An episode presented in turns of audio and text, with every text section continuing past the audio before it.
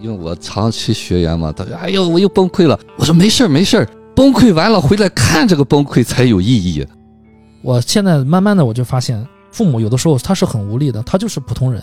当他无力的那一面，你才发现他美好的那一面。就是没有什么为什么，这一生你可能就要在这样的没有成熟好的父母家出生，你是不是修过了这一课？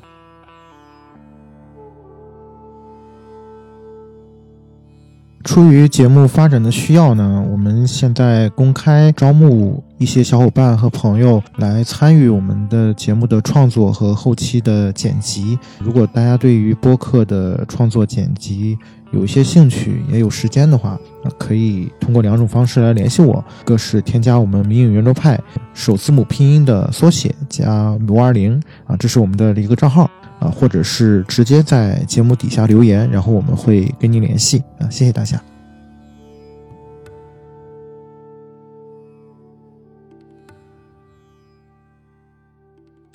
人生如戏，勿做戏观。大家好，这里是迷影派，我是太平角 Chris。大家好，我是夕阳，我是雨果。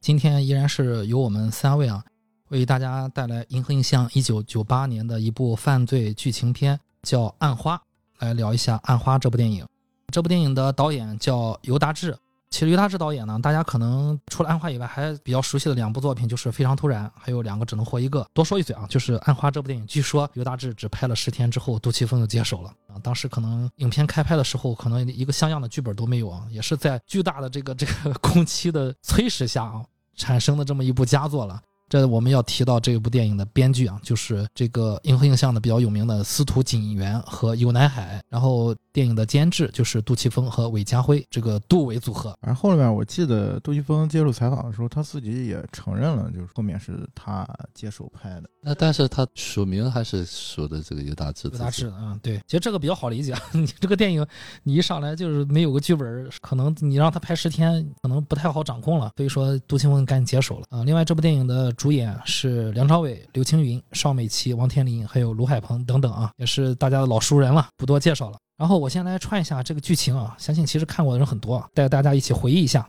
在回归前的澳门，澳门是一个龙蛇混杂的地方，很多人想在这里占便宜，而控制所有非法活动的是鸡哥和佐治的两大帮派。佐治这两年不停的招兵买马，日渐强大，更想独占所有的利益，而鸡哥的势力已经有十几年了，江湖地位根深蒂固，黑白两道都给他面子，两帮人大小冲突火拼了八个月，令所有的生意一落千丈。而幕后大老板洪先生很不高兴，还传出幕后消息，要鸡哥和佐治离开澳门。因为怕洪先生会清场，鸡哥和佐治都藏匿了起来，还相约谈判，两帮联盟，让洪先生没有借口铲除他们。但是就在这个时候，传出了鸡哥出五百万暗花杀佐治的消息，就引出了片名了啊。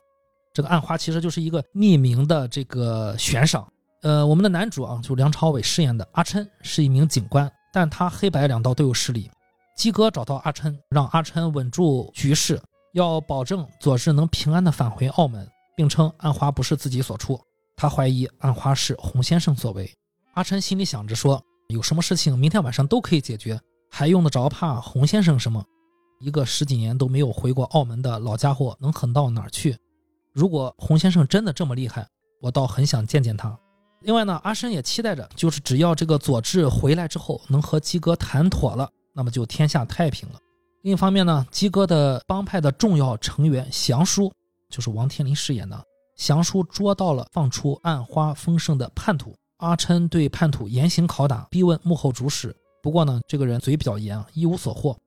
而在阿琛的家里面，莫名的出现了一具无头的男尸。此时呢，神秘杀手耀东也来到了澳门。就是刘青云饰演的耀东，他来到佐治的一个厂子，是一家夜总会，在这儿与鸡哥的儿子阿荣见面。大家可以想想啊，一个神秘杀手耀东来到了佐治的厂子，和他的对手鸡哥的儿子阿荣见面。耀东问阿荣要五百万的暗花，因为呢，江湖传言，暗花是阿荣老爸鸡哥放出的。阿荣呢，怒火中烧，把气撒到了陪酒女阿凤身上。这时候呢，夜总会的经理大圣公出面赶走了阿荣。大圣公在保护阿凤离开夜总会的路上被枪杀。阿凤声称凶手是怀恨在心的阿荣。鸡哥的儿子阿荣打死了佐治的夜场头头大圣公。这一下，鸡哥和佐治的两个帮派产生了矛盾。阿琛呢又跑到了佐治的帮派里面，决定摆平矛盾，稳住局势。离开夜总会的耀东在街头偶遇到了阿琛，阿琛看不惯耀东，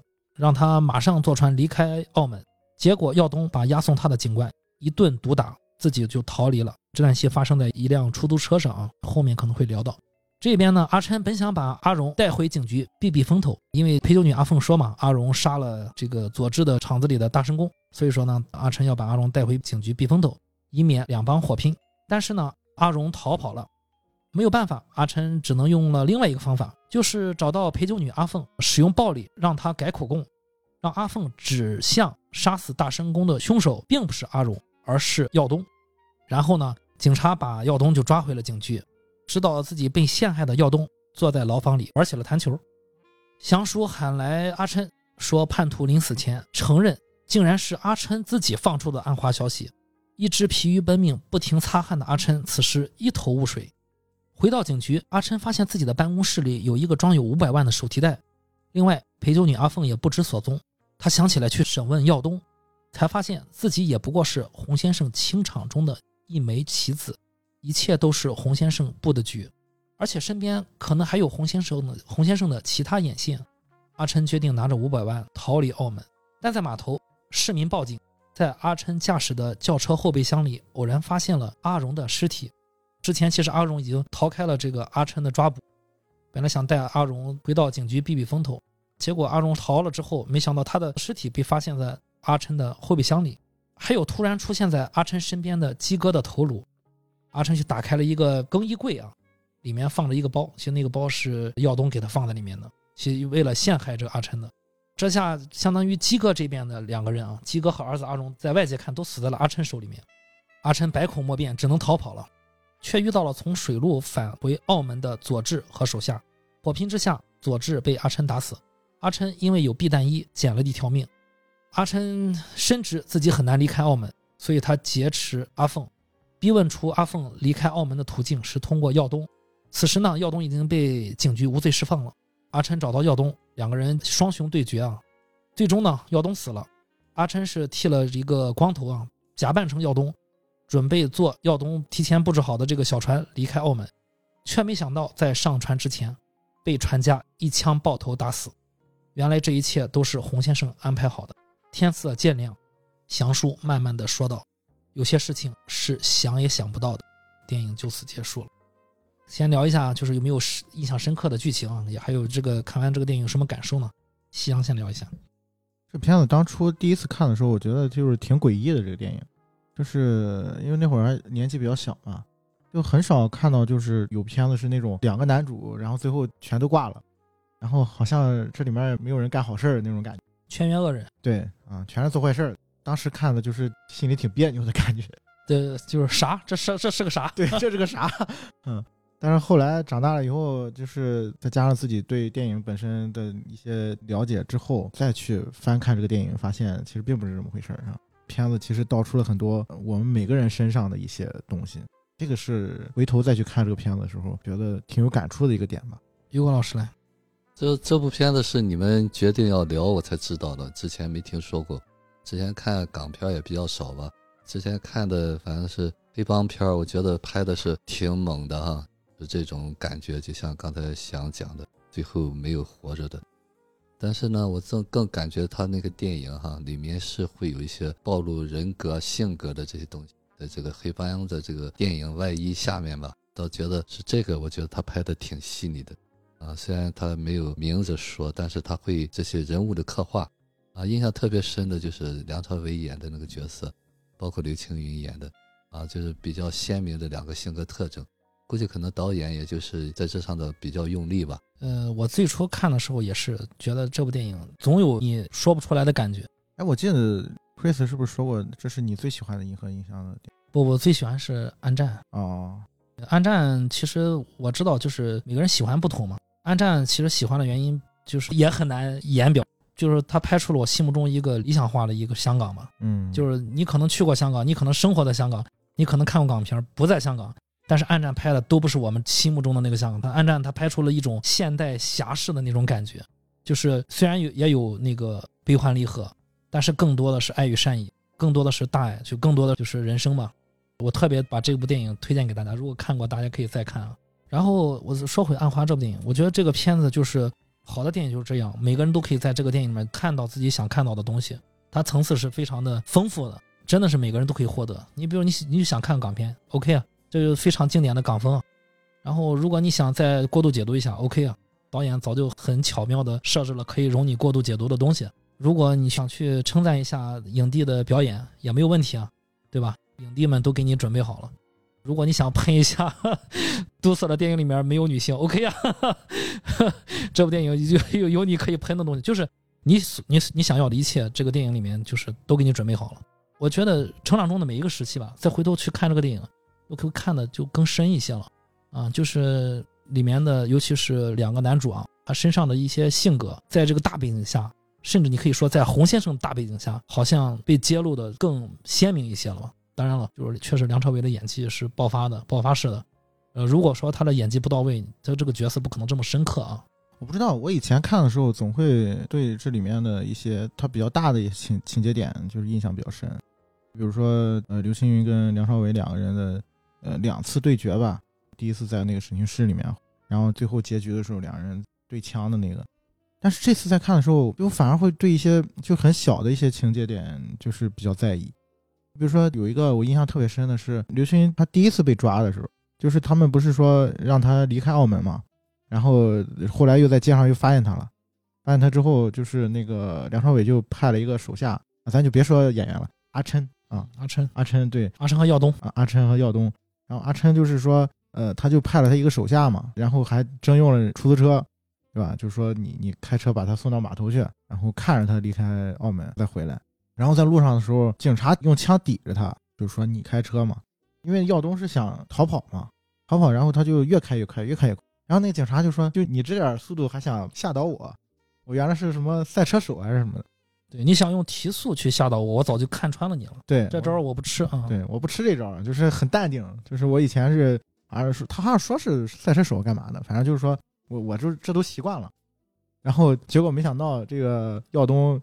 呃，发了一个我我都没想到的一招，就是他用头去撞那个挡风玻璃，把那个挡风玻璃撞的，就是你什么都看不见。然后他就是双手松开了这个方向盘，一下子那个警察就慌了。就这个情节，就是我这次在看的时候就印象特别深。然后我就在想，到底什么才能唤起你的那种恐惧呢？你说那个车开到二百迈的时候，可能人也会就是很害怕，就是对于那种死亡的那种恐惧。但是那个情节就让我觉得说，相比较那个死亡的那个恐惧，可能就是未知的那种更加可怕。我感觉我失去掌握了，我看不到前面是什么样的，好像那个东西会让这个人更加的一下子就慌了。这是我这次在看的时候就发现，就是这些细节啊，就像尤老师说的，他对于这个人的那个人格、人性和心理方面的那个很细微的一些东西，他其实是通过这样一些小的情节点去展示的啊。这个是我这次在看的时候觉得这个片子里面挺让我感慨的地方。我有时候经常说，是好的编导，他一定是对生活有非常细致的观察和领悟，嗯，他才会把这个点捕捉到，啊，所以说这个东西代入感特别强，嗯，啊，就会让你一下子就像那个演员的那个角色一样，就会随之而来的那种东西，不，他不用话说，啊，你就有那种感受了，对，你自己就跟着就是对对对对。然后呢，稍微提一下，因为这部电影它是在九八年的时候上映的啊。我们知道九七的时候香港回归了，然后九八年这个电影上映了，然后到九九年的时候澳门回归了。然后这个电影的故事的背景是发生在澳门，我们可以重回到九八九九，我们可以设想一下，啊，就是在澳门回归之前，这部电影就上映了。然后我们再自然而然，你再去去对照这个电影里面的角色，就是回到这个阿琛的他的台词，呃，十几年未回澳门的洪先生现在突然要。清场，把佐治和这个基格的两大帮派清除澳门，就难免会让我有一些 产生一些遐想。当然，我为什么要提这一点，也是要提醒大家，我们今天要聊的所有的东西，还是以心理学为主题啊。其他的东西可能就今天就是一带而过，对，不太点出了。其实，如果我们按照刚才我提示大家的，大家想到了什么的话，我个人觉得，其实也不是杜琪峰他们的最初的初衷。我是这么觉得，就是还是格局还是有点小。不，我觉得其实是一些潜意识当中的东西。潜意识上的东西，对，没错，没错。就是我在创作的时候，其实我可能没有往这方面想。我觉得啊，不管他往没往这方面想，总之就是对的都是相通的。嗯，但是我觉得他往的那个方向可能是更大一些的方向。嗯，如果大家都是对号入座的话，可能会局限一些。如果大家把这个事情完全看开了，包括就是这个电影里面背景的故事，包括我们相对应当时的那个时局的故事，我们把这个事情一下扩大化了，往大处看，我们扩大到整个我们的人生啊，你会发现，其实我们每一个人，不管是在普通的小公司，还是在大时局，甚至在这个全球化的，其实你都是棋子。所以我在想说，看个电影就是落棋无悔，对我们怎么落这个棋，我们去怎么去当这个球，对吧？我觉得这个是很有意思的。就是你怎么定位？对，怎么定位自己，找到自己合适的那个定位，就是千万别老是想说我就去安插这个人对应的是什么。如果是这样的话，这个电影就很单一了，这电影太单一了。但这个点呢，其实我觉得我们可能往后放放吧。嗯，就是我觉得它其实也反映了，就像我说的，它可能在某个程度上也是创作者的一种心理的状态。嗯嗯，这个东西呃也是在这个片子里面反映出这个片子的另外一个特质吧。嗯嗯嗯，这个我们呃之后可能会聊一聊，我觉得也挺有意思。对，其实挺有意思。刚才夕阳说了，我也有一些这种感觉吧，就包括其实男主梁朝伟他当时的这个演技的这种他所处的这个职业生涯的这个时期，其实把梁朝伟请来演这个电影恰如其分，刚刚好，就是这个时候梁朝伟也处于一个正好演技上到了这个点啊，他非常适合这个角色。然后我们在开始聊之前，我知道西阳去过澳门啊，这个故事发生在澳门，澳门真的是弹丸之地啊，但是又是如此特别。这片一直出现一个很重要的一个情节，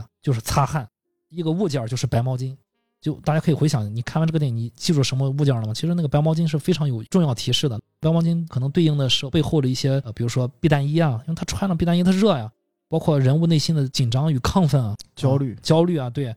所以说，我就自然而然想到了，哦，澳门也是一个交汇的地方。呃，夕阳去过澳门，帮我们介绍一下，觉得澳门是一个什么样的，就是有什么见闻啊，有趣的一一些事情。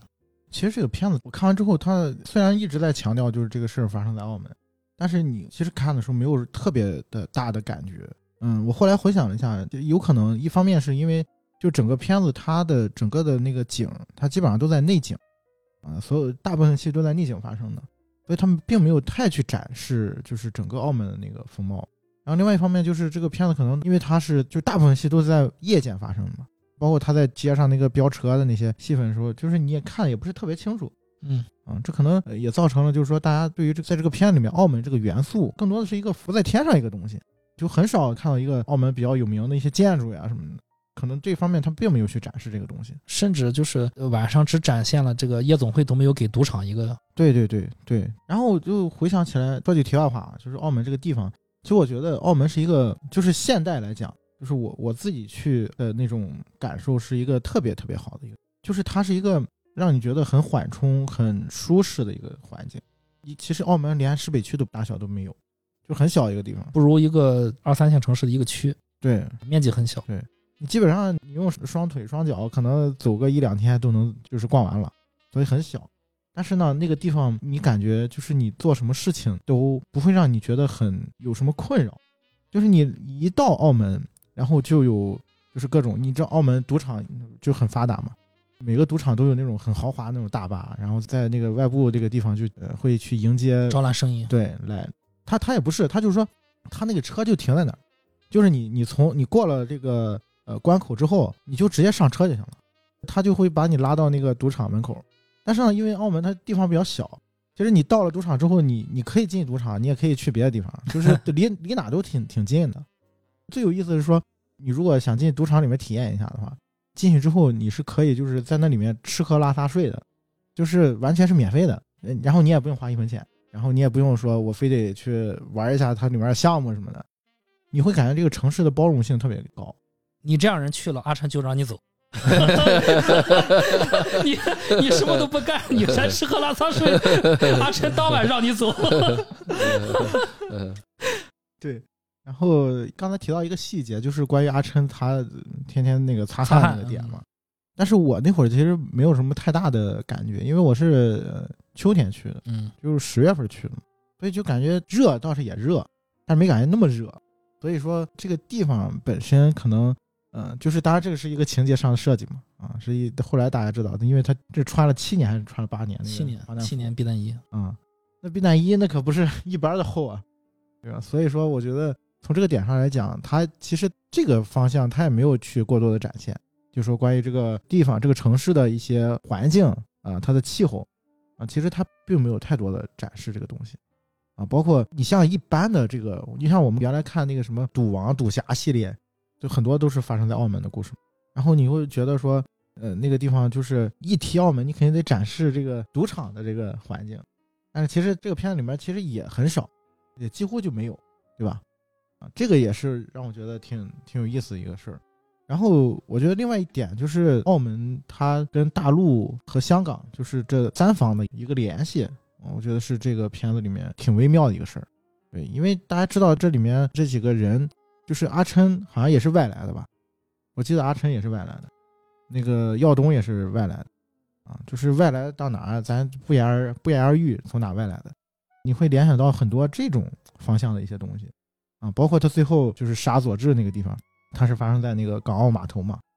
啊，就是港澳码头算是这个片子里面唯一的一个地标了，感觉，所以它是隐含在这里面一些很微妙的一些细节里面，啊，这是让我觉得挺有意思的一个事儿。去赢我钱吗？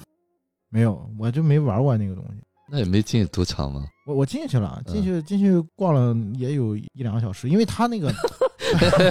一说到这儿，阿琛要说实话，你撵回来了，你还逛了一两个小时，不是一两个小时不多，就是在澳门那个赌场啊，其实类似于咱这儿的那个商场一样，你知道吗？像万象城一样啊，就是那种商超那种综合的，对，综合的那种 mall，嗯，因为它里面你的餐饮，你的就是就都有，对。你电影院，我去的，大家应该那个听听我们节目比较老的观众知道，我我当时去是因为看小丑嘛，他那个电影院就就在那个赌场那个建筑里面，都是连在一起的，所以你进去就跟观光一样。它里面赌博用的那些机器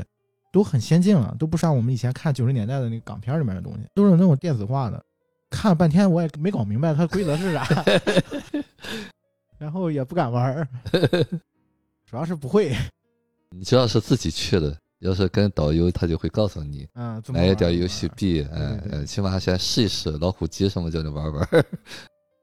那挺有意思的。对，所以说澳门的话，我觉得有机会还是去可以玩一玩，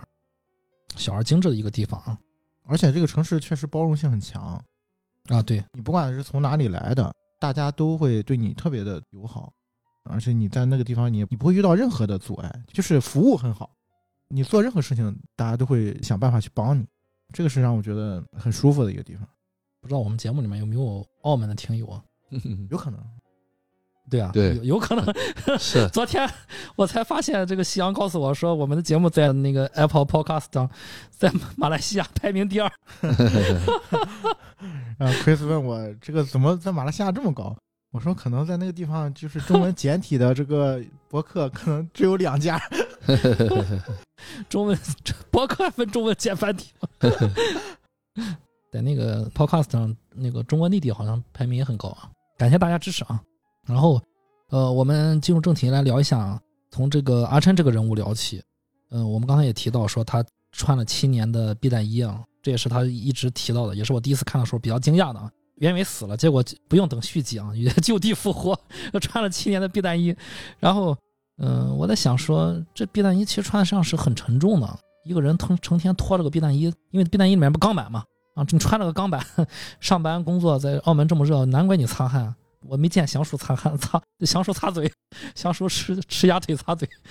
你一个警探天天穿的避弹衣，如此的沉重，就是他到底在躲什么？因为七年了啊，可能也没用上。大家说最后可能救他一命，但是他到底就是为什么要穿这个避弹衣？就他内心里面有一些什么样的东西呢？大家有没有想聊的？肯定它是一种防御吧。避弹衣就像我们的保护层一样，包括拓展到人性方面，就我们总是用一种外在的东西掩饰内在的一些东西，包括服装。服装就是彰显个性，其实就是要告诉别人我是一个什么样的人。那么他这个防弹衣肯定是内在的一些，因为他这个职业嘛，就是也恰恰有比较合理的性，本身是一个警探。危险度也比较高，但是呢，超出了普通警探的这种反应，就可见他有多谨慎。因为毕竟他还是个黑警。其实不，其他警探也未必不是黑警，他是后来才发现。但是别的警探知道是啊，但是别的警探没穿啊。对对，但是他这个设定是让我们看到这个人物的性格。其实这个人物的性格也是，我觉得比较谨。慎吧。我哎，对，谨慎啊，一既有很看似好像很外放、很暴躁的一个面，但是内在又有那么多的这种呃需要遮挡的东西。嗯之前也在节目中聊过，反倒是像刘青云那样不动声色的人，可能更狠一些。像他这种人，就外在很暴躁、很彰显的那种人，可能内在更需要一个保护的东西吧。啊，所以说这个防弹衣对他有特殊的意义，而且编导肯定是用用意的吧。说实的话，就是小地区、小国家，包括日本这样的国家，包括新加坡哈，之前是一个很好的朋友就说，他们那些小的地方，咱可能体验不到。说就是哪一个国家强了，他马上就要靠哪一边，因为他自己太缺乏安全感了，啊，就可能一下就被抹平了。所以这些小地方的人的就所谓的集体无意识吧，就是包括日本那个岛国，对生存的那种焦虑。哎，对对对，生存焦虑啊，那是祖祖辈辈下来的啊，所以这些东西，包括他们做这个职业啊，为什么有人喜欢当老师，有人喜欢干警察，都是一样的。所以说，这个避弹衣给我们一个符号，他好像是在讲的，你看和那个枪战的时候他没死啊，是他 穿的避弹衣救了他啊，但是搞笑的就是最后一枪爆头，就是防不胜防。因为我现实当中没有就是说关系特别亲近的警察的朋友，我不知道是不是他们对于这个职业本身，因为警察每天都会遇到一些危险嘛，尤其是刑警，他可能会每天就是去抓一些很危险的罪犯什么的，他们是不是也会去担心或者说去考虑说会不会遭报复啊，或者说会不会自己个人的人身安全啊、家庭人身安全，然后也会就是采取一些很谨慎的一些生活方式。就这个是我看完这个片的时候就想到另外一个事儿。还有一个事情是我看到这个这个情节的时候，其实反而会去想说，我身边有没有就类似这种就是活得很谨慎的人。然后我想了想，哎，好像我爷爷是他的那种谨慎是说他在别的方面，就比如说饮食方面非常非常谨慎，就是他每天吃什么东西，然后哪些东西是要搭配起来的，然后对他的身体是有帮助的。他是有一个坚持了十几年，呃，几十年几十年的一个规范的。很严格。对我说一嘴啊，就是其实西洋爷爷是长寿的，对，嗯对我就在想，就是说他这种性格，去计较这个事情的一个性格，其实带给他的是非常高的收益。他很长寿啊，然后现在人快一百岁了，然后一样依然很精神。就是我就在想说，这样的一种性格，是不是你也可以说是可能在某一些方面会因为恐惧某一些东西，或者焦虑某一些东西带来的，但是其实它也反向的给你带来一些获益的东西、收益的东西啊。当然，这个阿琛这个人物可能没什么太大关系，但是我我是想从他这个人的这个性格上面啊，突然延伸到了这样一个，我觉得是挺有意思一个话题吧。我更听到了你爷爷是一种很会管理自己的人。嗯嗯。啊，就是哎，其实他可能和那个单纯的恐惧的那个，就怕这个怕那个，嗯，就他可能知道自己要什么东西，嗯，他很会管理好自己，不是那种随随便便放任自己的人。可能在我们普通人来看，就是有一点谨小慎微了，啊，但是可能对于他来说，那没有什么负担。没错没错，啊，就像我说，我每天早上去游泳，我有学生就会说：“哎，于哥老师，你是怎么坚持下来的？”啊，其实一个道理。不需，要坚持。对对，其实这个东西你就会觉得，你让我吃东西，吃东西可能我记得小的时候就是我妈有时候做好的说，哎呀，她就希望你多吃点儿。就我从小就是从来不会超量，啊，我可能多吃一点儿一定是我想吃的，我不会说因为这个东西我贪吃我就猛吃猛吃，嗯对对对对，啊，就是我多吃也是我想多吃的啊，这个东西可能更多的是你对自己有一个把控吧。啊，我我倒感觉到，当然这个恐惧是肯定有的，我们每个人都会有，呃，就饮食上，有些人就过于的谨慎，那种过于的谨慎和你爷爷有有区别在哪呢？今天谨慎这个，明天谨慎那个，整天在换，那是真的恐惧。今天听了东边说的这个这个好就吃这个，明天西边哎总是在变化。用用吃饭做做其实那些人是他一直你能感觉到是没有安全感的。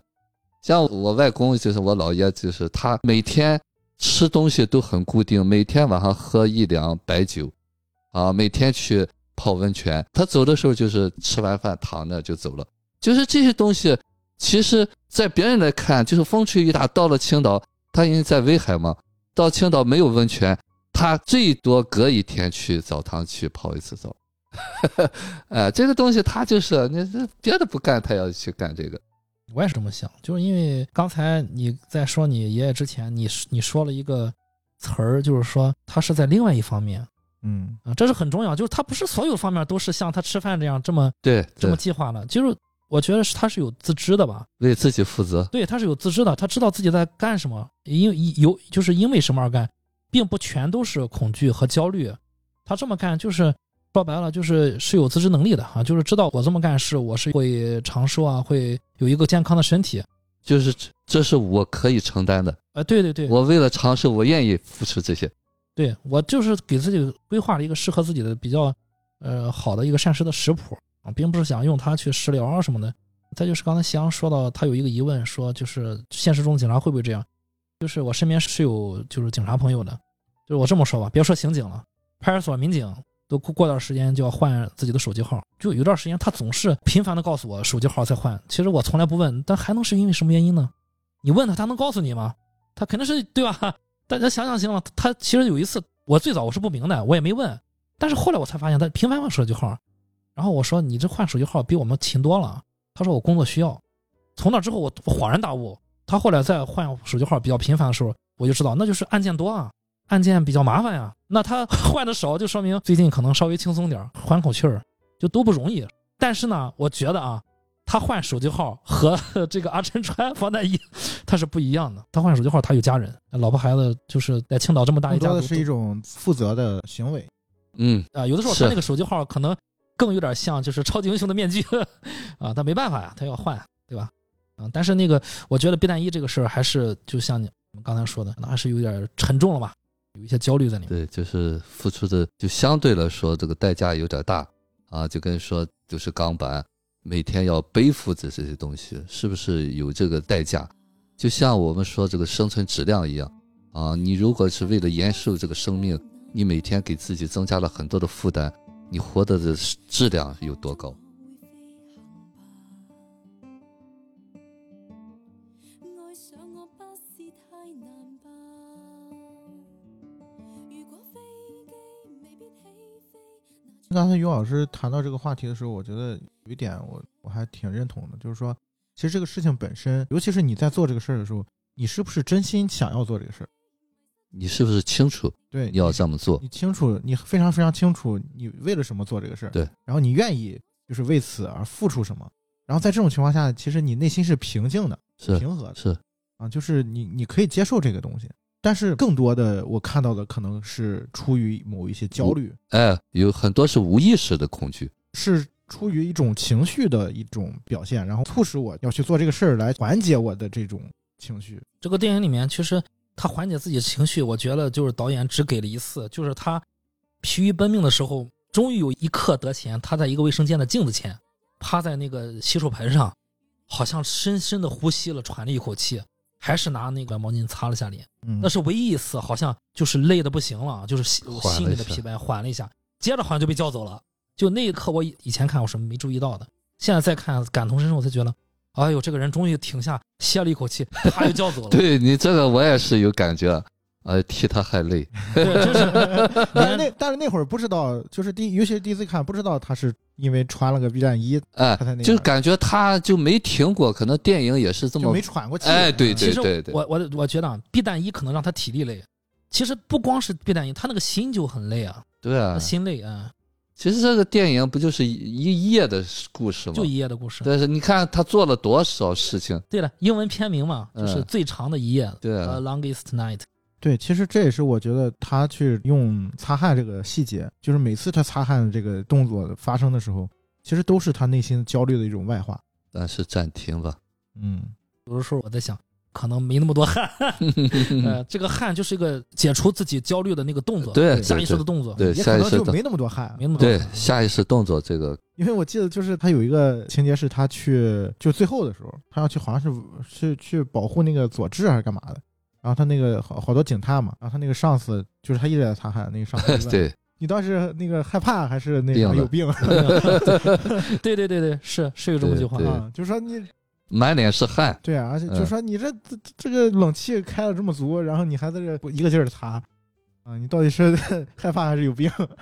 我们继续聊这个阿琛这个人物。呃，阿琛其实他对这个电影就是极少出现的洪先生这个人物，他是有一段自己描述的。这段描述其实，在你第一次看的时候，你就不可能错过，因为他我觉我觉得他那个描述里面是带着一些敌对和蔑视的、不屑的，但那个不屑里头好像又带着一些胆怯。我再给大家再叙述一遍啊，他说有什么事情明天晚上就可以解决，还用得着怕洪先生吗？一个十几年都没回过澳门的老家伙，能狠到哪去？如果他真这么厉害，我倒很想见见他。你看，他用的是老家伙，嗯，然后能狠到哪去？真要这么厉害，我就会会的。就这个类似于这种口吻啊，呃，那么就是想问问各位，就是阿琛他对洪先生的这种战力的这个怀疑的态度，或者说不屑的态度，说明了什么？我觉得这个是很也是很重要的一点。来，我们来去分析阿琛这个人物，以及最后能弄弄明白到底他身上发生什么事啊？夕阳可以聊一聊。其实这个点我就想聊到就是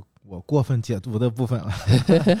没事儿，我觉得其实从这个层面上来讲，可以把吴先生理解成一个就是一个父权的形象。没错，这不叫过度解读，我也是这么解读的。你你会发现这个片子里面大概这个人出现过两次，啊就这个演员露过两次面儿。穿着大褂的中式大褂的白头发的老年老人，嗯，他是一个非常非常典型的一个父性的一个象征吧。嗯啊，从这个点上来讲，阿琛他是一个反抗者。从这个片根本上来讲，他就是去反抗这个我个体的这个命运啊。所以我一直在尝试说，我用我的方式去反抗这个这个事情。然后，如果再加上杜琪峰他本身就是《银河银行》他的一贯的一个主题嘛，就是讲这个宿命的一个感觉的嗯东西，所以他最终的这个结果导向就是说我失败了啊，就是我向命运低头了。但是他这个过程是非常非常明显的，他其实是一个外化去反抗父权的一个感觉，就是一个过程。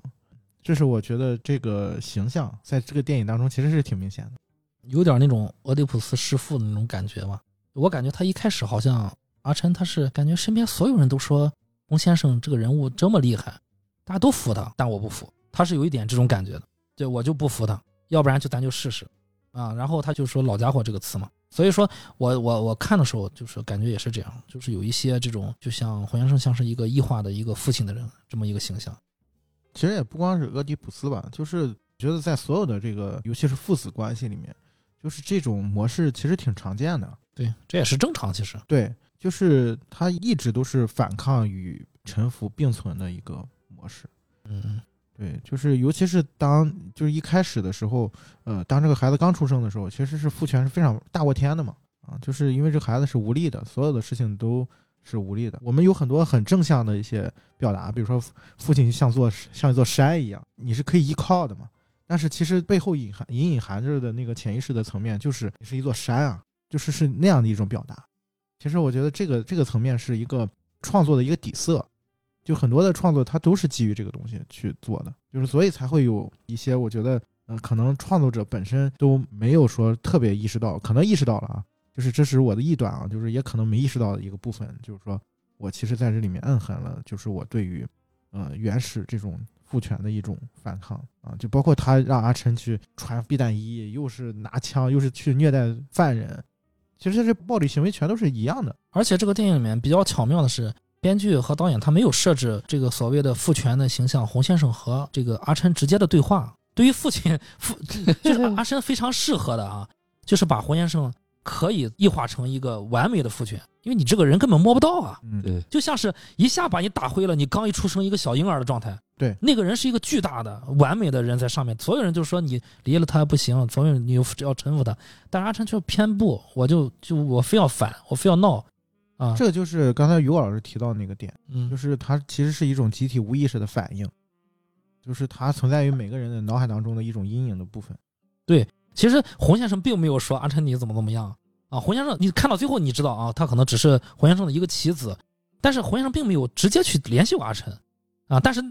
没有联系阿琛，阿琛都已经这样了啊，那其实洪先生早就可能对阿琛这个把这个重要的棋子阿琛这个棋子洪先生已经摸透了，如此的精巧的布局背后，其实是对阿琛我觉得可能这个人物比较透彻的分析吧。嗯，啊，你也了如指掌。哎，你也跑不出去这个这个大范围啊，就在你这个范围内，我就给你把这个棋子放在这儿，你自然而然就会发生这一切。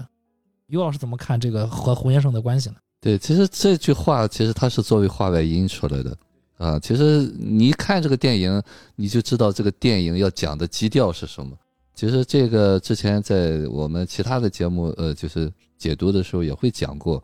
就是小的时候，就是可以来说吧，呃，阿琛的这句话代表的一种叛逆性格的那个要讲的，就是不服。刚才夕阳也在讲，呃，但是这个不服，因为早年是被打败的。啊，因为你没有超过父权，所以说才会出来一个宿命的东西，这也是香港很多电影的一个主题吧。嗯，啊，其实这是一个创作动力。对，其实从大的层面上来讲是，呃，大陆一个地区跟香港地区的在很长的一段历史时期里面比较微妙的一种关系。一种关系，对对其实这个就我为什么说是个创作动力呢？就很多文学作品源于那个早年压力的情感。嗯，啊，就是他在呃编故事的这个同时，是把这个情绪释放出来的，啊，未必他真的那么明白，但是呢，他会有大体知道哦，人就是这么些规律，啊，然后呢，他会把这个东西用一种故事化的，让我们有一种同感，就每个人都会有这种类似似曾相识的经历，就超越不了父母，啊，然后最终失败。啊，一开始都是不服的，都是呃来势汹汹的。但是呢，这个真真正正的，就像呃那个谁阳的说“父爱如山”，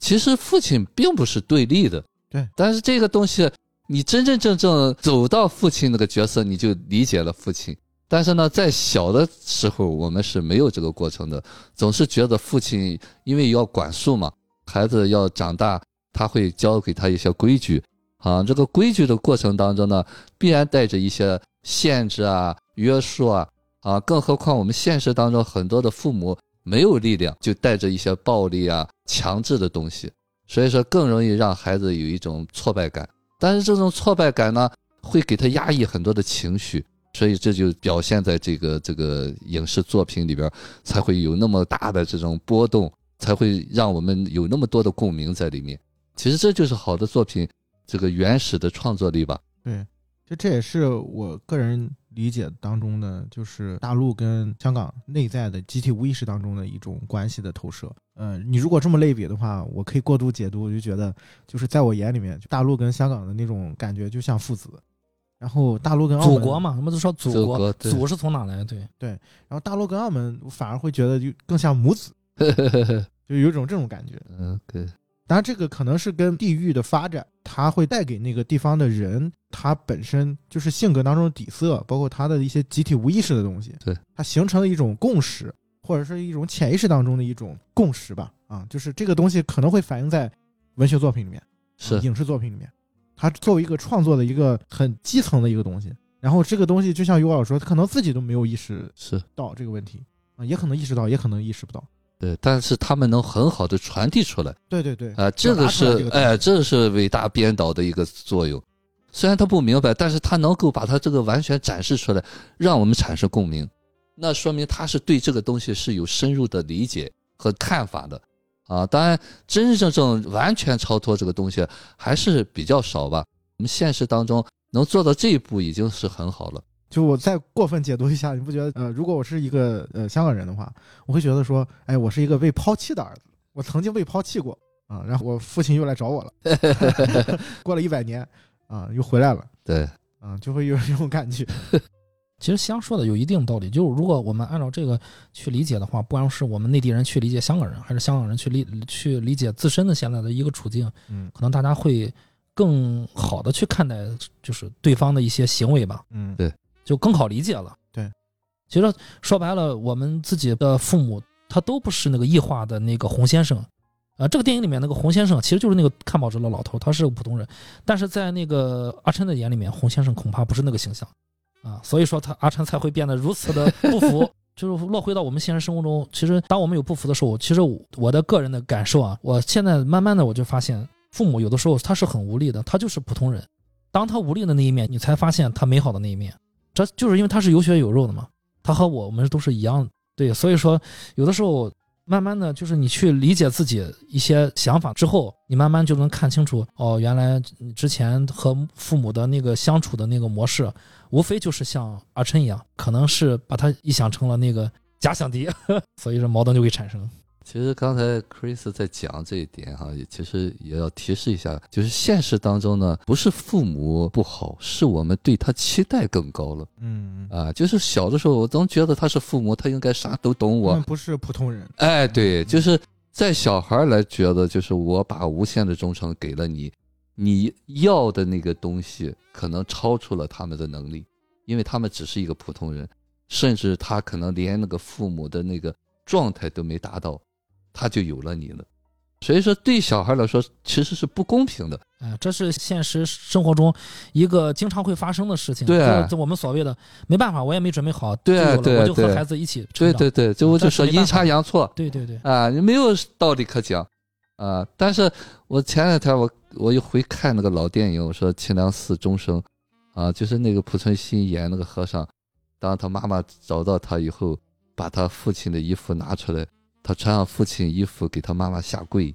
说这一跪是我是一个普通人，我不是一个就是那个师傅，说是对你生我的这种感恩，就是这个东西是超越了我们这些人情的东西。就是你再是一个，比方说佛家师傅的同时，你也是有有血有肉的小生命过来的，所以这这好的作品一定是多层面的。因为这个东西，我其实觉得还是分离没有做好，就是在这个程度上，呃，你永远都会认为父母是那种无所不能的，然后他可以是你就是，呃，你有什么事情，你有什么就是你可以去依靠的那个人。其实这个本身没有什么错，对但是他会滋生另外一种情绪。一旦当这个父母不像你想象的那样强大，或者说他没有满足你你想要的东西的时候，他会对你无限的失望和仇恨，对觉得你为什么不能？其实这就是所谓佛家说的轮回，就是你这一课你没修过，就是没有什么为什么，这一生你可能就要在这样的没有成熟好的父母家出生，你是不是修过了这一课？嗯，刚才于果老师突然说了一句话，就是没有什么为什么。看了看我的提纲，其实我提纲里面有一个问题，用刚才于果老师这句话回答是最好，就是我当时想到一个答案。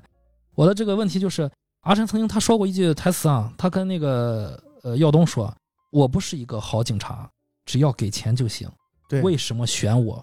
这也是其实为什么要置我于死地？对嗯何必呢？大可不必啊！这也是很多呃，就是初次看的朋友们的一个疑问，就是编剧导演你在干什么？就是你们这么多人就弄了一个小警察，就为了这么点事儿。但实际上啊、呃我我觉得啊，就是大家在在看的时候，你可能你就看懂了这其中的一些东西啊。就是如果我们按照社会层层面去解读，想清走两大集团肯定不容易。做了这样一个扣，其实是很精妙的，但是肯定是洪先生把这个人的这个人性算到了极致啊。说回到刚才我说的这个问题啊，我不是一个好警察，你们可以，我是黑警，你贿赂我即可，何必动此干戈，用了这么多的这个一环扣一环精彩的剧情，置我于死地，对吧？然后最后就是一个疑问，那为什么是我？可以是别人吗？为什么非选择了我做这个中间中间商？为什么就是我做这个棋子啊，去引起两大集团火并，最后是我把两两大集团杀了？这是为什么啊？就是我刚才就是接了于果老师说了，我我当时就这么想的，没有什么为什么。为什么是你？就是因为你提了为什么是你，所以这个人就选择了是你。如果大家有些人说，呃，没关系，可以是我，胡先生不会选你。那 这这种人没法选，这种人，对用用不上这种人。对对我我在想，如果他是阿琛是是那样的一个人的话，嗯他可能在这个呃前面咱就不说了，他他是可能在这个港澳码头的时候，嗯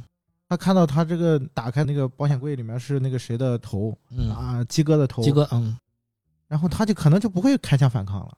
又不是我杀的，就是还我清白，我就抓到警局去就得了呗。就早能放下屠刀，哎，后面什么事儿都成不了了，这个剧本里面，对对对什么什么都这个就是我想起当时尤老师说过一句话，这个剧本里面有你一半的功劳。对，这个剧本能写到结尾啊，能写完是有你一半的功劳的。但是我们芸芸众生经常会有，我也会有，我经常就是问这为什么这这样的人，我们经常会问说，为什么是我？为什么这个单位这个这个这个糟心事儿就落我头上了？或者今天为什么这个倒霉事儿就是我？或者为什么就是我说话你不听？又或者说为什么我说的话所有人都不理解我？我们总会有为什么。那天呃，我身边也有一个人问我说为什么这个这个那个那个，我就因为我最近也经常在思考啊这个为什么，然后我就跟他说，呃，我说没没什么为什么，我当时就随口而出，我说没什么为什么，然后他就跟我说，他说如果是怎么怎么样的话，今天就不会这样了，所以他就问了为什么，他说如果是这样的话，今天就不会这样了，然后我说，哎呀，人生没有如果，嗯，就是凡是正是因为没有如果，所以这个这个世界才会你给你创造“如果”这个词儿，因为它没有如果嘛。然后我说完之后，对方就是沉默了一会儿，一下就好像冷静下来了。哎，我发现我现在劝人也达到了十级水平。我前两天还跟一个朋友说，我说你没有发现，就是时间这个这个词儿本身就是个伪命题，嗯就是因为之所以大家会有这个时间这个这个词儿，是因为我们会想说过去的一点钟的时候发生了什么，然后还有就是我马上就要三点了，马上就要四点了啊，我要规划什么。但是其实你真正跳出来看这个事儿的时候，你会发现前面那个那个东西它已经过去了，然后后面那个东西还没发生呢，就是这两个东西根本就不是你能掌握的东西，就是完全不在你的掌握当中，而且它也其实从实际角度啊，你除非有个时间机器啊，我可以回去，我可以到前面去，在没有时间机器的这个前提下，这前面和后面都是不复存在的，就是它不曾在这个现实这一刻存在。没错没错，就想说的这个也是我最近一个感悟，就是我发现看电影，大家都说电影是虚构的，但我现在发现电影没错，从这个实际角度啊，它确实是虚构的，它就是一个导演闲着没事干拍给你看的。但是我在想说，有一天我看到了南疆喀什的那个城市的照片，喀什古城的照片，我当时很震撼，我想啊，这个喀什这个城市的这个样貌怎么是这样的？它怎么和中国其他的所有的城市都不一样？它为什么和那个我们所谓的这个欧亚交路的那些带有什么所谓的东方那个气质的欧洲城市都不一样？它是独一号的。我身边那么多人去过喀什，然后我刚想说怎么没有人跟我说起来过，然后我想起来有人跟我说过，我就把它当成虚构的，和我把它当成看的，和我把电影当成虚构是一样的。为什么呢？因为我之前很早之前十几年前，我我身边就有人跟我说过，他说喀什可好了，他说嗯，就是他说你去吧，那一很好。然后我说怎么好？他说就是你去了就知道了。后来他又去了，然后我当时还想说，这么远的一个地方，感觉又有点落后，有啥好去的？一知道都不落后啊，对，直到二零二二年，我看到喀什的照片，我才想起来，如果那个时候那个人拿出了照片给我看，像像现在一样，我看到照片，我会大为震撼，我不会有存在十几年的疑问。喀什到，然后我想，哎，我看电影不也是这样吗？电影就别人嘴里面说的那个神仙一般的城市。我都不在意，我看到电影我也我也不在意，我也觉得它是虚构的，也许都差不多，都差不多，可能都是真实的。在你耳朵里面听到别人说的很多事情，可能都是虚构的，你都没在意，因为你觉得可能没什么意思。但实际上别人经历的可能，呃，那些多彩的生活，那些震撼的景色，或者说真挚的感情，他跟你说的时候，那都是真实的。但是在我这儿，可能 这这个眼睛闭上的时候，我我都没 get 到，我都是闭着眼和人和人，就是捂着耳朵闭着眼睛闭着啊和人说话。然后最近才好像。稍微看清楚一点，原来发现哦哦，那现在想想，杨德昌说的对啊 啊，对啊，这每一部电影可能都是都是有意义，都是真实的，就好像我十几年之前那个人跟我说喀什，我没留意一样。然后就是我身边去过那个埃及那个金字塔的人跟我说，哇，金字塔回来好大好震撼，你都不知道，去了之后你就知道为什么人家说是外星人建的。我当时哦，大大是是 OK 就过去了，直到我。我没去啊，我是看了视频，看了网上的视频，真正站在金字塔脚下去拍那个巨大的金字塔，才发现哇，那不是一般的建筑能比拟的，那个人造的东西更像是一个自然的东西，那种那种巨大，那不可思议，那肯定就是看完之后你就想，哦，那可能真的不是人造的，那 不好解释啊，就是很壮观，感觉哎呦，在想到这些的时候，发现那电影好像拍的那些东西也好像是别人说的一样，嗯，给我们展现那些东西，所以说有的时候你说虚实这个问题嘛，对吧？有时候可能，呃，虚实是同时伴随着，不是分界的那么清楚的。嗯，主要是你怎么看待这个虚实。其实说实的话，就是所谓的就是虚实，因为我们不可能实时在当下。呃，要就是我们说有些模式性格，就是那个所谓的佛家讲的小我存在，它必须要有时间，因为没有时间它存在不了。啊，这个时间就是为了让那些虚构的东西、我们意象的东西，啊，那些呃自以为固着的东西存在的一个基础吧。当下不需要时间，剩下的一呃就是过去的某一些时间。对对，就是你必须，就像我们说戏剧，它必须有理由才行啊。现实没有这些东西。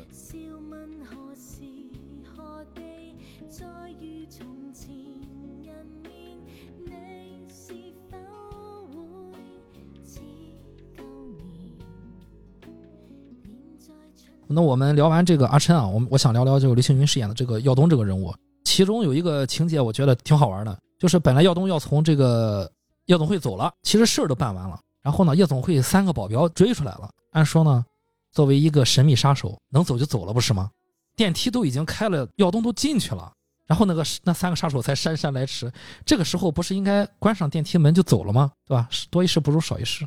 哎，但这个时候耀东反而就是用手去拦住了电梯门，大家就听那个电梯的那个电铃声哈，当当当清脆的那个一声一声的，耀东就是不让那个门关上，然后就把手左手抄到了自己的这个牛仔服的口口袋里面，然后就把手往前方指。当然了，他的手在里面，你也不知道他口袋里面有没有枪啊。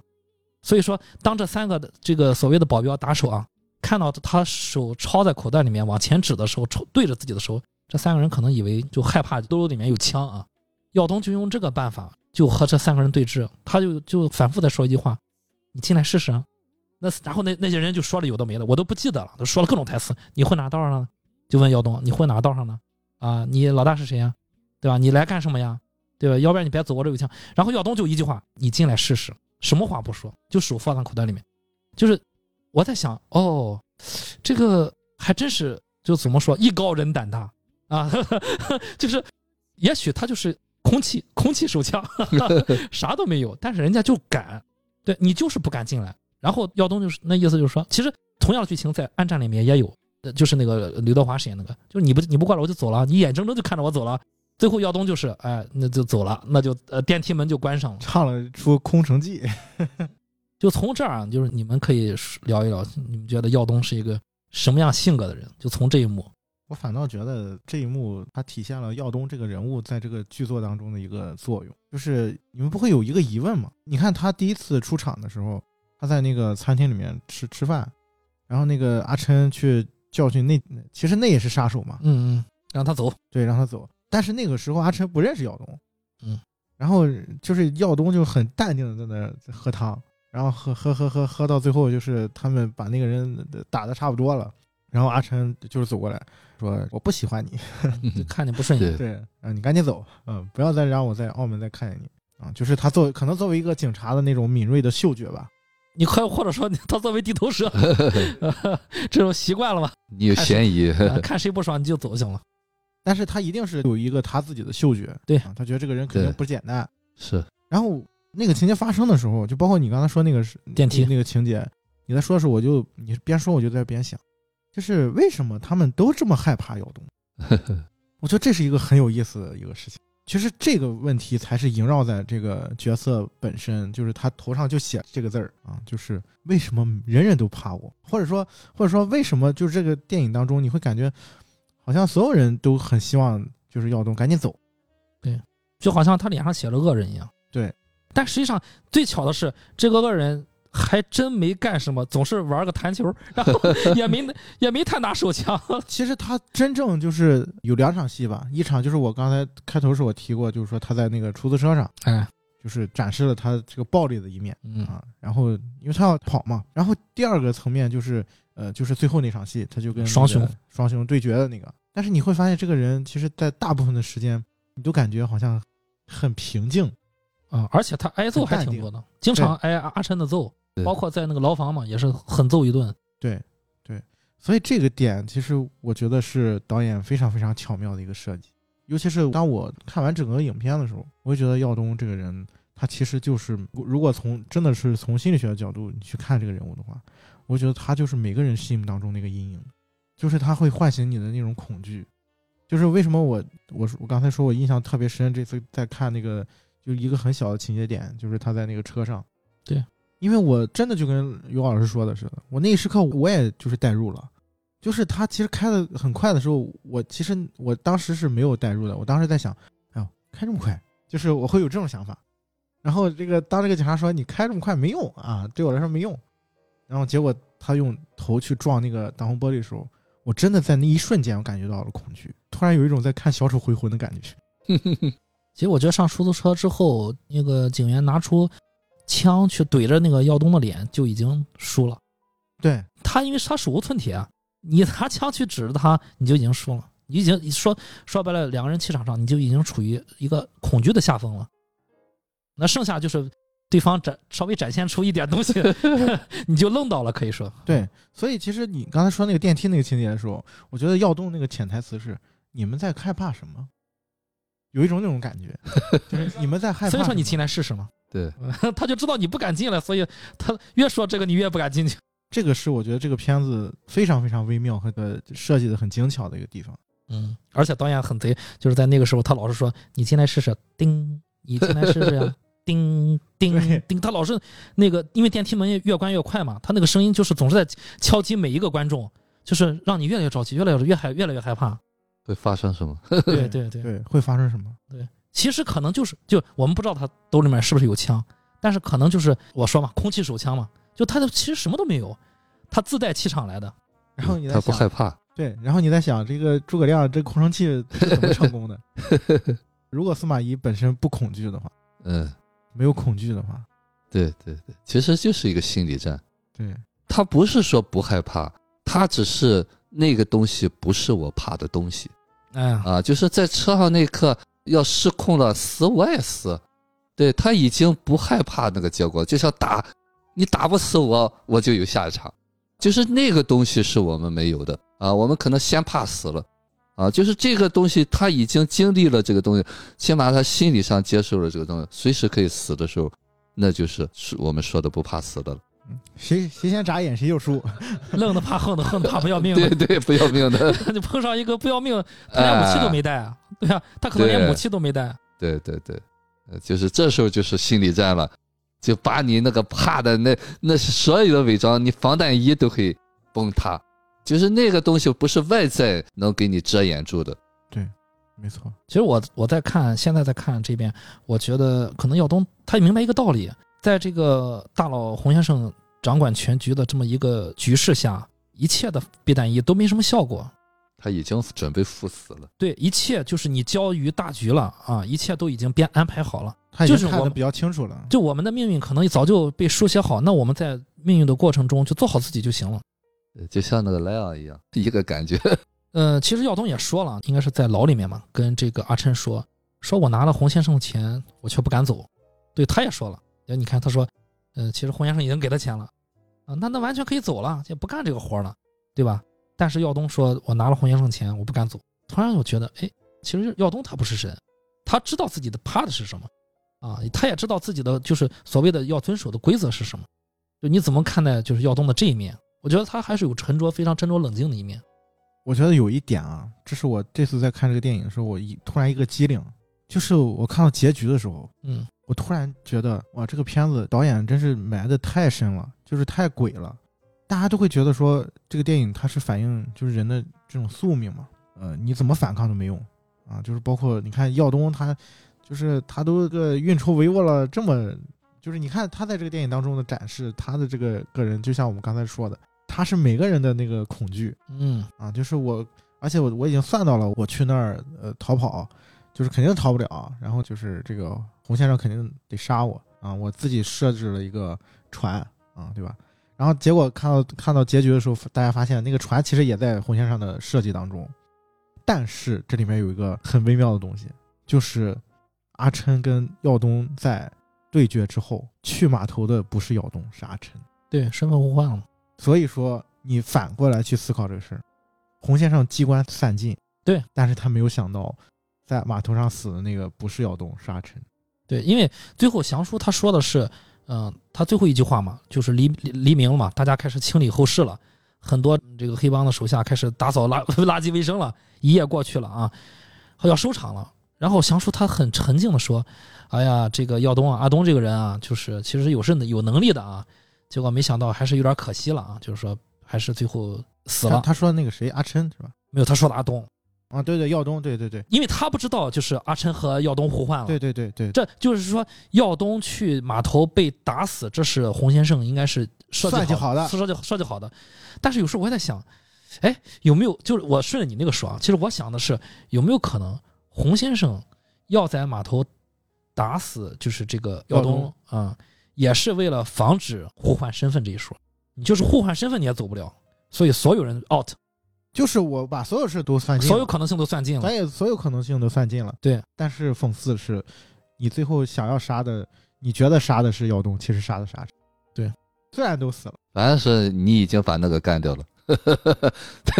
这个东西是一定的。反正最后走的那个人，我得把他截住嗯，啊，肯定是走的那个人是呃是要结束的。对，只只要是在澳门的这个这个棋子，所有的棋子全都出到这个棋盘以外。然后，但是如果有一个棋子想出去，一定是 out，一定是要杀掉的，那就万无一提前失。谁先下下场不重要，反正最后这个我得给你干掉。对对对，但其实这里面还会觉得说还是有变数。有变数。对，其实说实在话哈，就是这所谓的宿命论啊，没有什么宿命论，有时候就是结果吧，他们就要这个结果啊。至于谁死谁在那个位置上，不是你耀东，不是你阿琛，你只要进入到这件事情，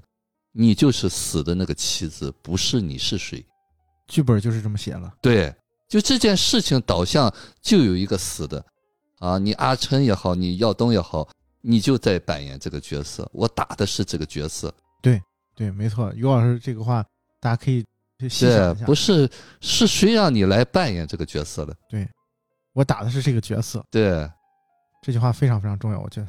其实这就是现实当中我们为什么老是说不服不服不服，你别参与到里面。你不玩了，对我不按照你的规则来了。对，就是刚才其实 Chris 也在讲了，为什么是他，就是因为他有不服嘛，不服你才进了，你才被选中。不服你才会去自己去扮演那个要被打的对啊，那个角色你才最适合扮演这个角色。对对，要不然如果大家很多人，比如说大家那种看得开的，他不会踩到那个坑里面，他不会去，对，也没有那个劲儿，推动不了这个东西。他第一趴就 就就就，然后胡先生跟他说，不行，这个人烂烂泥是烂泥上不了墙，咱不能用。其实耀东好像是有有一段台词就说了，嗯，你不会算完的，所以选你就是想好了你的性格的。算好了，对对，肯定会出现在对对对那个地方的对而且耀东就是说，呃，我拿了钱，呃，胡先生钱，然后我却不敢走，因为我不知道身边哪些人是胡先生的人。这个这句话就一语成谶嘛，因为最后那个那个阿琛身边，阿琛举了枪去指耀东，结果没想到跟着自己身边的二把手啊，一直兢兢业业的一个二把手，一个警员，竟然是洪先生的 这个眼线啊，其实就和那个祥叔是鸡哥身边的眼线是一样的。没错。早就安排的妥妥当当的，你大家都各司其职了而已。其实包括那个陪酒女阿凤，嗯如果不是那张死法，恐怕也是离不开澳门的啊，最后也是在澳门最后 out 了。就是给你码好点了，你什么时候上场，在哪在哪个地方站着，说什么话啊，就是受哪个部位中枪，都是设计好的。其实耀东他相对阿春来说，他相对服了一点吧，就是说，因为我拿了这个钱，我就是玩命的钱啊，至于什么时候死那不重要了。就是他那一刻已经准备赴死了，说就在这个赴死之前玩就玩一把吧。所以说那个东西是有福在里面的。哎，所以说有可能耀东大概率可能预知了自己也是在这个局里面要要死，因为他说不走嘛，这也是网上大家一个讨论的点嘛，就是耀东知不知道自己会死？因为从祥叔的这个口吻里面，我们知道了，嗯、就是祥叔说，呃，耀东死了很可惜，那说明这个洪先生是安排了耀东要死，啊，就耀东你不管是找找到什么挺啊，就是挺王也好，还是说，呃，大家也讨论那个挺王其实就是祥叔给最早给他安排的，因为那个纸条嘛，他在那个酒酒馆打电话，那个挺给挺王打电话，那纸条可能也是挺王就是那个祥叔安排的。啊，或者又或者说，大家另外一种解读，像西阳说的，挺王是他自己找的。不管怎么样了，洪先生安排了耀东在执行完所有的这个布局之后，耀东是要死的，这一点我觉得是对的。但是耀东他自己知不知道有这么一说？这就是大家一直讨论一个点。我觉得大家在讨论这个点的时候，可以想一想，就是其实这反映出了每个人自己的一个心态。我就是想知道什么时候我就 out 了。所以说，当可能很多人就觉得说，我如果 out 之前，我是不是可以努努力不 out？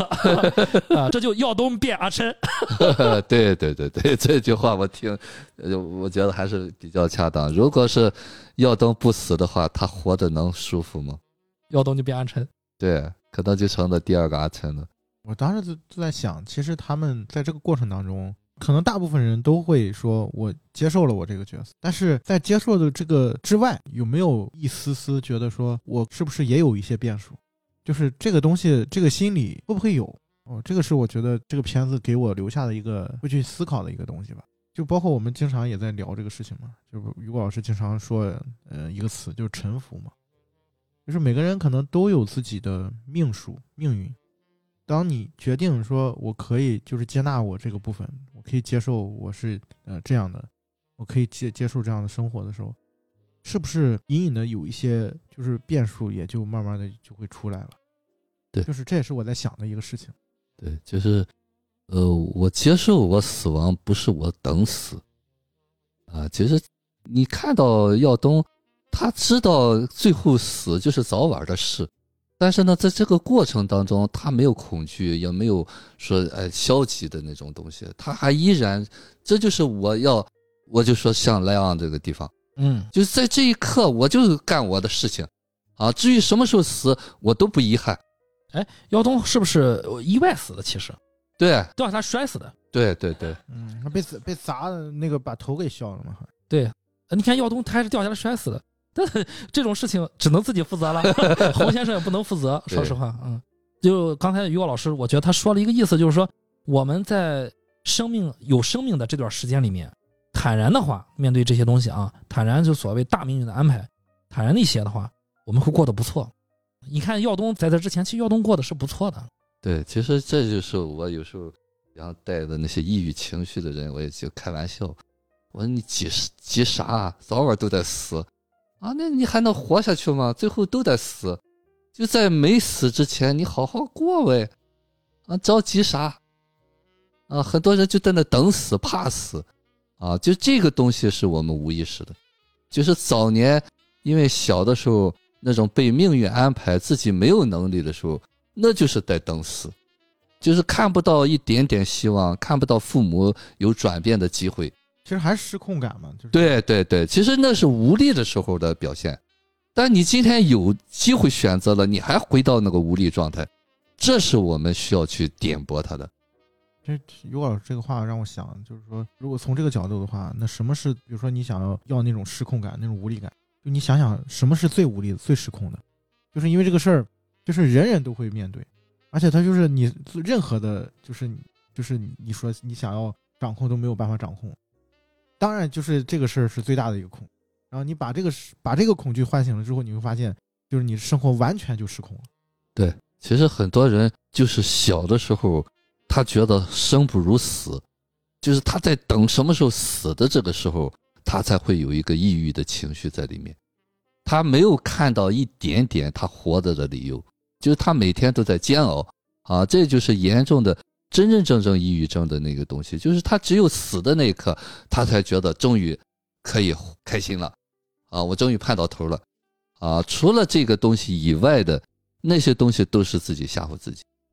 就是那一刻，就是很多人是要筹码的啊。其实之前也接触过很多人，他那个自杀是吓唬人的，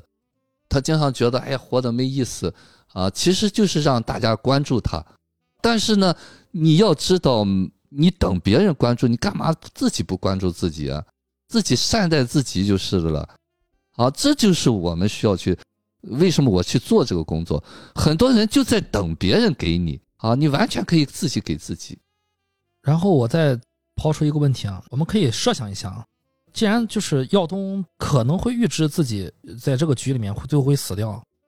然后阿琛也确定了，从耀东那儿也知道了自己必死无疑，已经是一个棋子了。其实有一个非常好的一个办法，就是两个人联手，但是当然在这个剧作里面是没有出现的啊。但是我我在想说，如果两个人联手去进行的话，可能在我们常理上来说，就是会能量大一点。因为这个，在我之前就是我回忆中啊，好像小孩经常这样，就是一个小孩怕做坏事不好承担，他会拉上一帮孩子去做，经常是这样。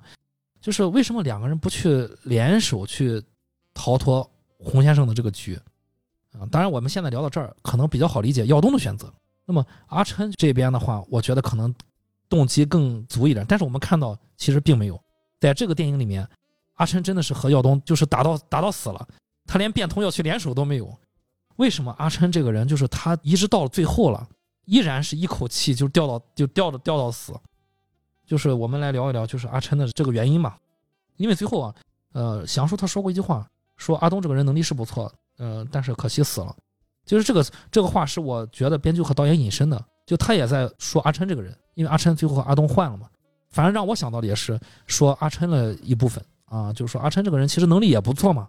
嗯，作为一个警探，各方面黑黑白道同同时也比较聪明，比较比较能干，但为什么最后这个他一直想活想活想活，最后啪死了，就很突然。第一遍看的时候大家都知道一枪爆头很突然，这是就是为什么他会有这种结局啊？不仅不仅连变通都不知道，就是说啊，比如说我是不是可以和耀东一起啊？啊，什么都没有，然后自己一门心思走到黑了，大家可以聊一下。就我我觉得我是在想，我们平时经常在失控的时候，就是完全就没有成人状态的时候，就会达到这个，因为他说了最长的一页嘛。我感觉我们每个人就是，比如不管是发脾气或者失控或者情绪低落的时候，都是和这个电影一样最长的一页，完全没有一点的，就是自知了，不知道自己在干什么。我就经常说，有时候我发火的时候，就是不知道自己在发火。我只是知道当时的合理的解释，我觉得自自己合理啊，就是别人给了我发火的理由，那都是别人的错。其实事后我才发现，别人没有给你理由，别人不说话，你也会发火，你会引导别人发火，会就和钓鱼一样。再就是有有些人，他这个火撒到了别人身上，人家就不会发火，但撒到我身上我就会发火啊。所以那个时候就我就经历最长，就是什么就所谓最长一夜，黑暗的一夜，我就一门心思走到黑了。最后发现完了完了，啊，就是和吵架的对象无法挽回了，然后不好不好交代了，道歉人家不接受了，最后发现就像就像阿琛一样，都把命搭了，然后一一门心思走到黑了，然后就是因为之前我经历这种事情比较多嘛，火气比较大，慢慢我就有些困扰，就觉得为什么每次就是我经历这种事情的时候，我总是控制不住，就所谓的我们总是，尤其是和家里面人这种情况多，和父母多。有时候和女朋友多，就是这种情况。慢慢的，有的时候家里面人和女朋友不够用了，有时候也把同事拉进来凑凑数。再同事不够用了，可能就是路人了，那就成社会新闻了啊！就是我们看到很多社会新闻都是这么来的啊。可能身边的人不够用了，从马路上随便找个人捉对厮杀了啊。就就是我想听听，就是你们你们是怎么怎么去判断这个事情的？为什么我们总是就是到那个时候到那个点就出来了？然后我们怎么去觉察这个事？慢慢的啊，有一个长期的过程去觉察这个事情。于老师怎么看？嗯，其实你在问这个问题的时候，哈，就是这个问题可能代表网友来问的，或者有些影评人在说的。呃，其实这个问题本身就是处在你那个状态里边才会有这种问题啊。联手对抗什么？你就是有一个，你把你自己放到一个对立的面上了。嗯啊，你在对立的过程当中，就是我说一一想赢你就输了。他没看到耀东是怎么对应这个情况的。对，其实从另外一个角度上讲，如果他能想到联手，那就不是他了啊，是啊，那只是另外一个状态的他啊，他就不在这个位置了。哎，对，就是他可能只是演到这么一个角色啊。耀东为什么不联手？耀东也很清楚最终的大的结局是什么。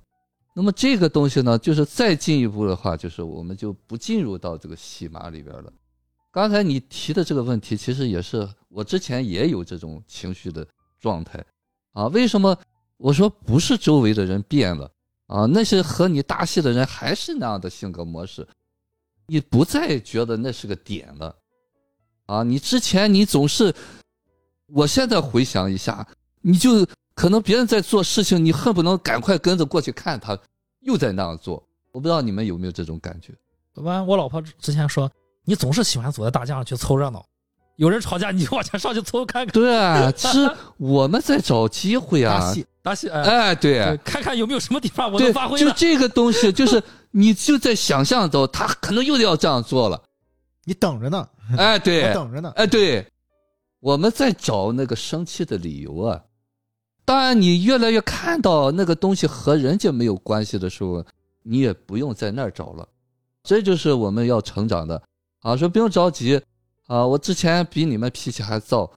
啊，那个你你们想象不到，就是那个感觉，就是你之前压抑的东西，你觉得很认真的东西，你觉得很对的东西，你突然发现那些都是让你生气的理由，啊，就是你慢慢慢慢慢慢慢慢，你接受了你有那个情绪是早年的时候呢，你就不用现实当中找机会了，这就是我们要成长，成长你必须接受到那个东西是在那儿。这个就是为什么现在很多就是积极心理学嘛，因为那个东西太漫长了，我理解。啊，说不要去看那个原生家庭，不用看那个东西，可以啊，暂时好，LP 就是很好的例子啊。但是呢，你总是会掉进去的你今天舒服了，你不一定哪天你就掉坑里边了啊。那个有一个欲望要去掉里面啊，所以说最终成长，你这生不成长，你下世也得来。当然了，有些人就是要白走一趟的，而且大多数人是这样。啊，如果你有了这个机会，你能够领悟了这个东西，你今生有机会选择。你可能原来来的时候你没有这个打算，啊，就像我们说算卦算不了修行人一样，啊，那个卦是这个命运已经写好了，但是呢，你如果这一生你去修行，你去看自己，你就破了卦了。就是我们都是有机会的，但是呢，这个机会啊，并不容易，啊，首先你得选择，然后呢。你要始终很清晰你在做这件事情。说实话，这个东西呢，我们说起来很简单，要达到那个东西需要一个很漫长的路。好，这个漫长的路，你是不是能够坚定下来？这就是一种悖论。你能坚定下来，你可能已经成长了。那么在这个过程当中，就是我说信任。啊，我说导师起个什么作用呢？如如不动，就是不会被这些东西所干扰。啊，早年我在一开始的时候，明白了这个东西不那么坚定，可能就很容易被带走。好，慢慢慢慢你修修修修到一定程度呢，就很少被带动了。好，这时候才能起到作用。啊，你就是座山了。危险的时候，他可以靠你；有的时候，他可以扶你。啊，他可以给你指明一个方向。所以说这个东西呢，我们一旦要是能够在某一个点上，你看到了一个东西的时候，你不要怀疑，啊，你好好去做，啊，我们都有机会解脱，啊，说实话，我自己就是成长最好的例子。当你从那个过去那个情绪，哎呀，那个失控的感觉，我不跟你说，路怒我也有过，啊，就是无名火朝那个外人发，啊，慢慢慢慢到这个过程当中，一定是经历的一个东西，啊，你就知道那个愤怒点在哪。呃，还有一个问题啊，就是我们。呃，很多的朋友就是在现实生活中已经意识到了自己身上一个问题，比如性格上的缺陷、无意识的重复，这困扰也就罢了啊。但是他可能会卡住大家在现实的工作生活中的一些进程，因为你的性格，它可能会影响你的生活和工作。那大家就会产生一个新的问题啊，就这个问题很致命的就是，如果我现在不马上去解决我的性格上的问题，我可能某些地方就一直卡在这儿，一直没法往前进。那么我就会掉队，我一掉队，我的亲友家属，他不知他不能理解我的性格上，因为他们他们根本不不不在意这个性格上的缺陷或者心心理上的问题，他们不不理解我，没法和他们沟通，因为这需要成本，所以说他们就会不停的催你说啊，你你这个去那个那个去那个，你为什么今天不这样？你为什么明天又那样？啊，就说给他很大的压力，可能造成又和家里面去动火去吵，就陷入一个就更不好的循环。就说白了，大家可能会比较苦恼，我在短期之内是解决不了这个问题的，解决不了我性格上的这个无意识的重复啊，或者性格上缺陷的，这个问题怎么办呢？呃，这个问题其实也非常非常典型吧，啊，这也是我有些学员，比方说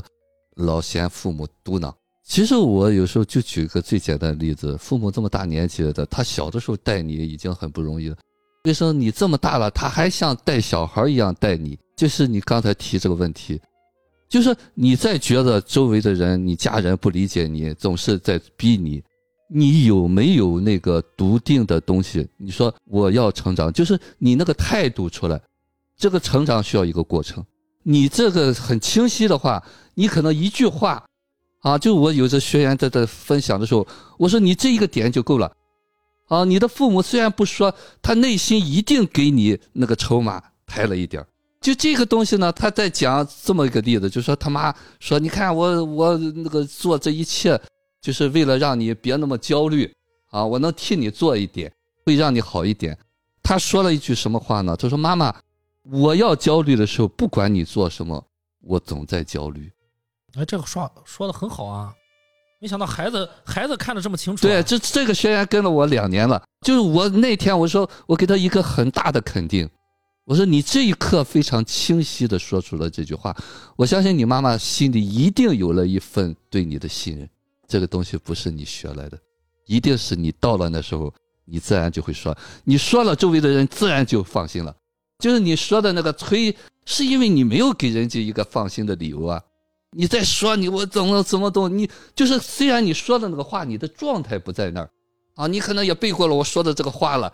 但是呢，你父母总觉得你在那瞎说，他听不进去啊，所以这个东西没有办法说一下子达到。但是现实当中总是很多我带的学员也是在这，就是看到了这个东西还是要去找。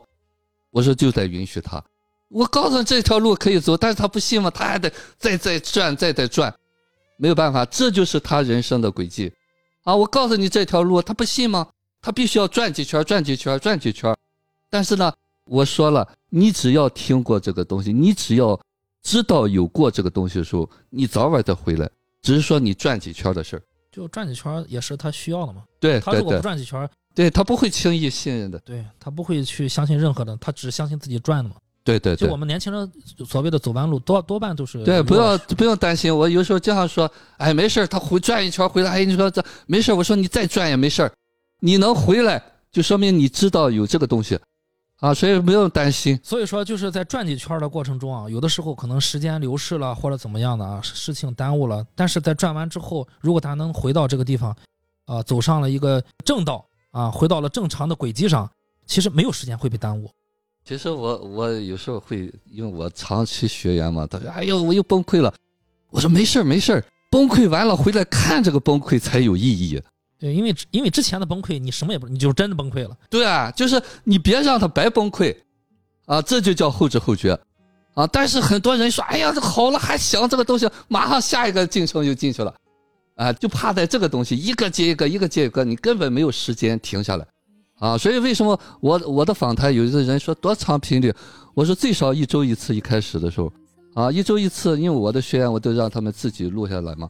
中间听两到三次录音。就是我那个学员他讲的很清楚嘛，顶多管一天半嘛，啊，第二天就就开始下坡了。所以中间你如果认真真去听录音，你就像我在身边能够带出来，那一周是最少的了。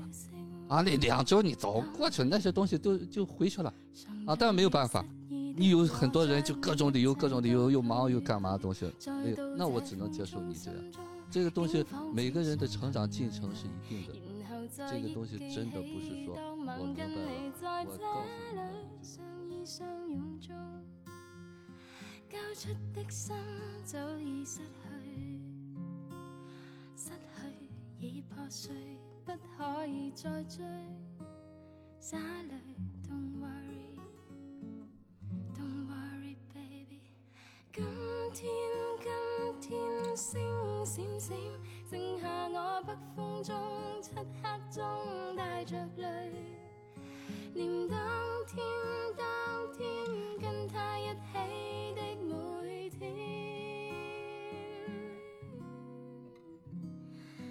今天星闪闪，剩下我漆黑中北风中带泪悼念。当天的心，歡欣，再也再也再也不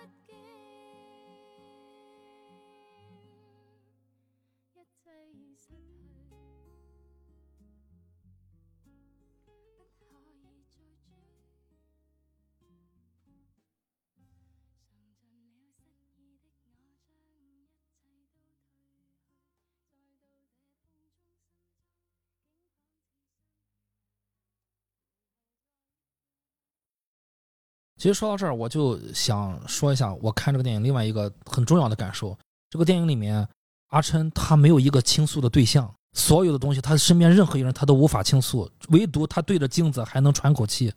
剩下的就是他内心的独白，而他内心的独白是没有人引领的，他那个内心独白就是我要挑战洪先生，他总总是在告诉自己这个，他没有一个倾诉的对象，没有一个东西的引领，我或或者我们说的不管是信仰啊，还是一个心理方面的疏导。阿琛在这方面是我觉得是比较苦恼，或者说没有看明白的一个一个部分吧，啊，就是一直是自己，就是说白了吧，这是可能是他被选上另外一个原因嘛，就是他他不找别人，就自己在那转圈了。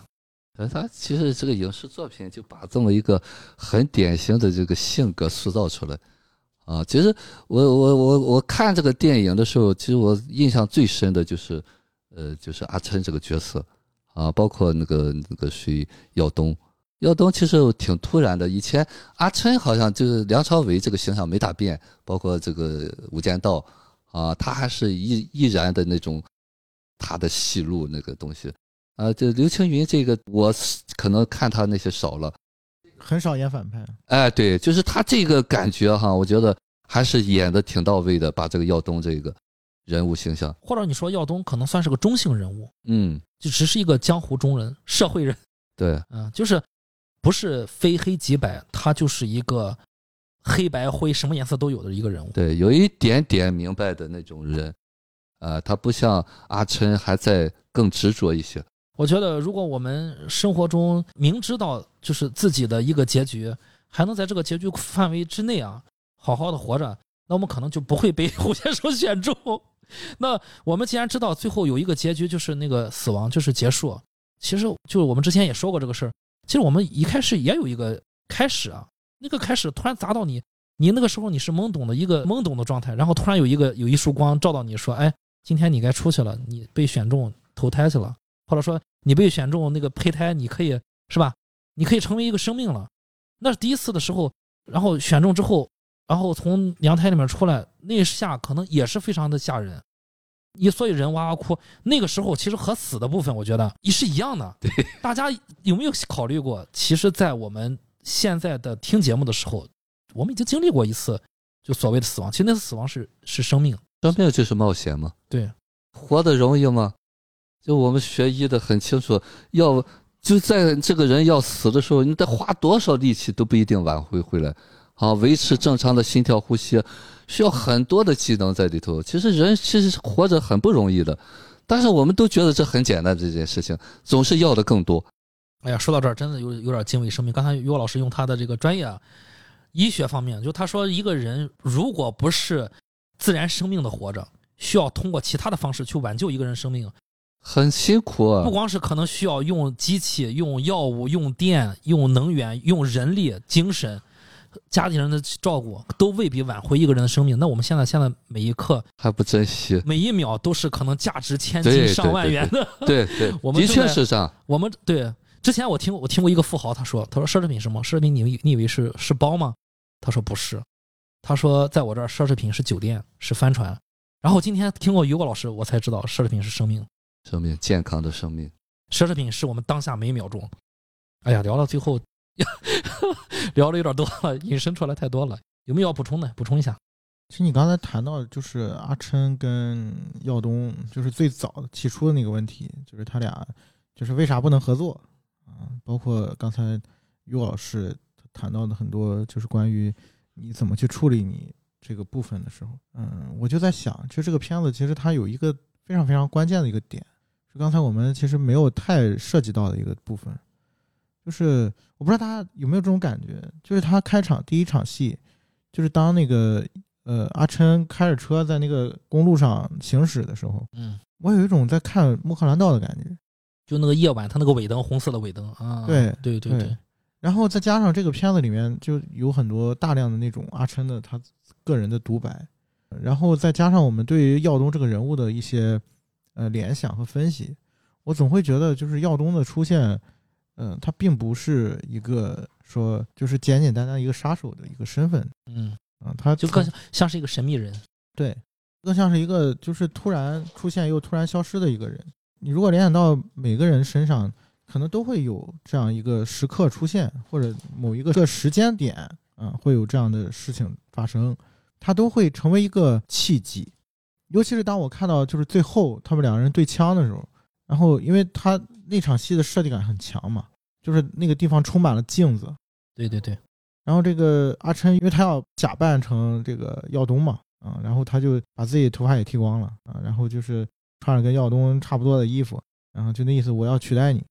就那一刻，我就觉得说，有很多事情是不是我们需要每个人去面对自我的某一个部分，需要去处理的某一个部分。因为最后的结局会让你觉得说，因为他台词里面也说了嘛，哎，我把所有镜子都打碎了，好像就解决问题了。所有的镜子都打碎了，你就看不到自己了吗？因为他每个镜子不，存在了吗？呃，阿山从每个镜里面看到都是自己。对其实包括耀东，其实也是从某种意义上讲，就是我们看到的这个东西，可能都是自己的一部分。对，没错，呃呃对，其实我很赞同这个夕阳这一个点，就是我们现实当中呢，你不用去羡慕什么啊，你恨的和你羡慕的都是你的啊，不然入不了你的法眼。你所有的感触都和你有关。所以为什么阿琛和耀东没有办法合作呢？就这个问题就变得比较微妙了。我觉得答案其实我们已已经都说了，大家可以去想一想。包括我刚才说，就是尤其看到结局的时候，他两人面对着镜子，一正一反，就是有时候你你观众你都分不清到底哪个是耀东，哪个是阿琛。就直到最后那一刻，那个阿琛被枪杀的那一刻来临的时候，你才想到哦，这是啊，这是阿琛啊，不对，其实是那个耀东他那个脖子上那个纹身嘛。就是我会觉得说，就是可能就像于老师说的，其实每个人都有机会，就这个机会其实呃有的时候也会存在于某一些心魔里面，某一些危机里面。就是你有没有看到这个部分？你还是想当阿琛就是面对镜子的时候有了一刻喘息，那最后又何尝不是说我拒绝我镜子里面所有的我反映出来我自己？这是一个我觉得挺值得去想的一个事情。那 OK，就聊到这儿，好吧？那我们就路上见，拜拜。拜拜。